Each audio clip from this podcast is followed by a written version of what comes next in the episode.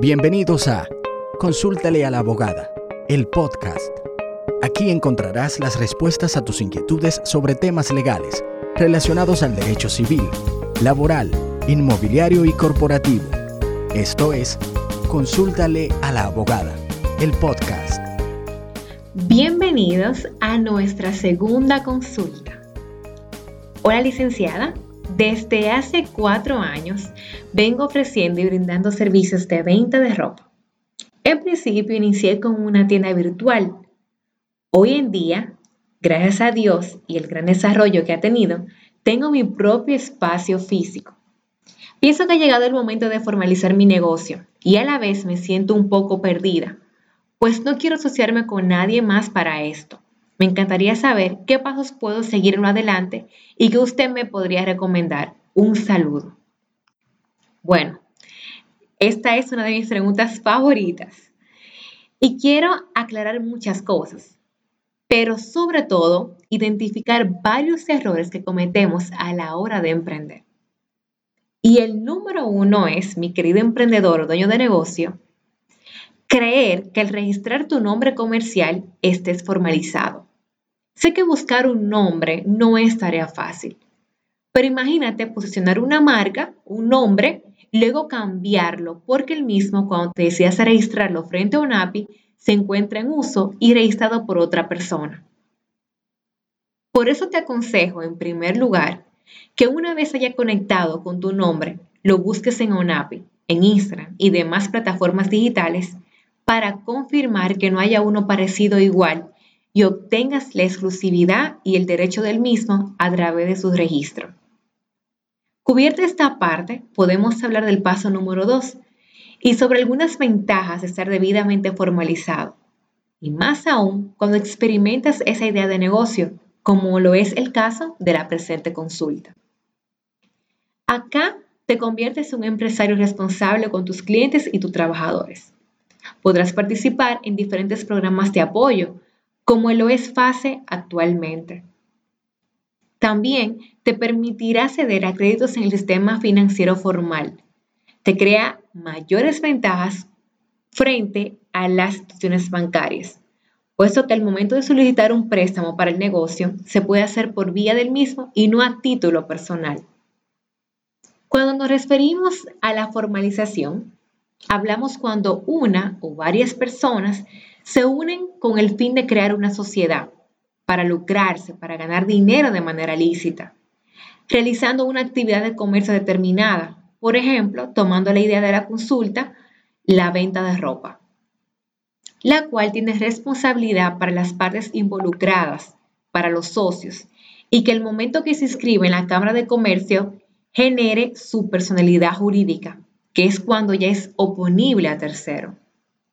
Así que si ya estás decidido a formalizarte, puedes definir tu tipo societario o el tipo de empresa que deseas de acuerdo a la ley 479-08 modificada por la ley 31-11. Si eliges o optas por una sociedad de responsabilidad limitada, entre paréntesis SRL, el famoso SRL, la puedes formar con un mínimo de dos y hasta 50 socios mediante aportaciones todos, por favor.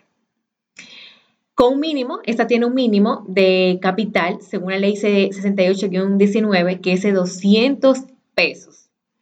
Aquí los socios no responden personalmente a las deudas sociales y su responsabilidad por las pérdidas se limita a sus aportes.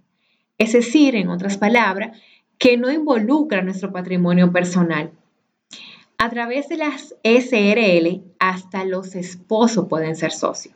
Tu hermana, tu prima, tu tía. Y es importante resaltar o tener en cuenta que este tipo societario es el más práctico e idóneo para la creación de nuestro primer negocio, debido a todas las facilidades o el buen desenvolvimiento del mismo. También tenemos, o por si te decides por una empresa individual de responsabilidad limitada, EIRL, tal como lo establece eh, la joven de la consulta que quiere realizar su emprendimiento de manera, sola. Este tipo de sociedad se adapta perfectamente a ti porque aquí solamente hay un único dueño. Eh, de igual manera, el patrimonio es independiente, separado del patrimonio personal del titular de este tipo societario. Y sé que ahora estás pensando o haciéndote la pregunta, ok, ¿qué hace la Cámara de Comercio? ¿O por qué es importante el famoso registro mercantil? Pues el registro mercantil es un registro público, oponible a terceros, donde nacen y se constituyen las empresas o sociedades comerciales. Con la inscripción de nuestro estatuto, la otra palabra, contrato de sociedad, y aquí ya entonces nos expiden formalmente nuestro registro mercantil en la Cámara de Comercio, que es básicamente el acta de nacimiento de nuestro negocio. Aquí podemos encontrar toda la información de nuestro negocio, por ejemplo, tipo societario, capital social, actividad que realiza, eh, el domicilio de la empresa y demás. Cubierta ya esta parte, llegamos al último paso, que es el último paso a seguir, la solicitud del famoso RNC, con el fin de establecer una numeración común para la liquidación y pago de los diferentes impuestos, contribuciones y tasas. Cuando hablamos de registro mercantil anteriormente, eh, les comenté y lo comparé con un acta de nacimiento. Pues digamos que el RNC, en este caso, ya cuando tú eres mayor, es la cédula para figurar en el mundo tributario nacional.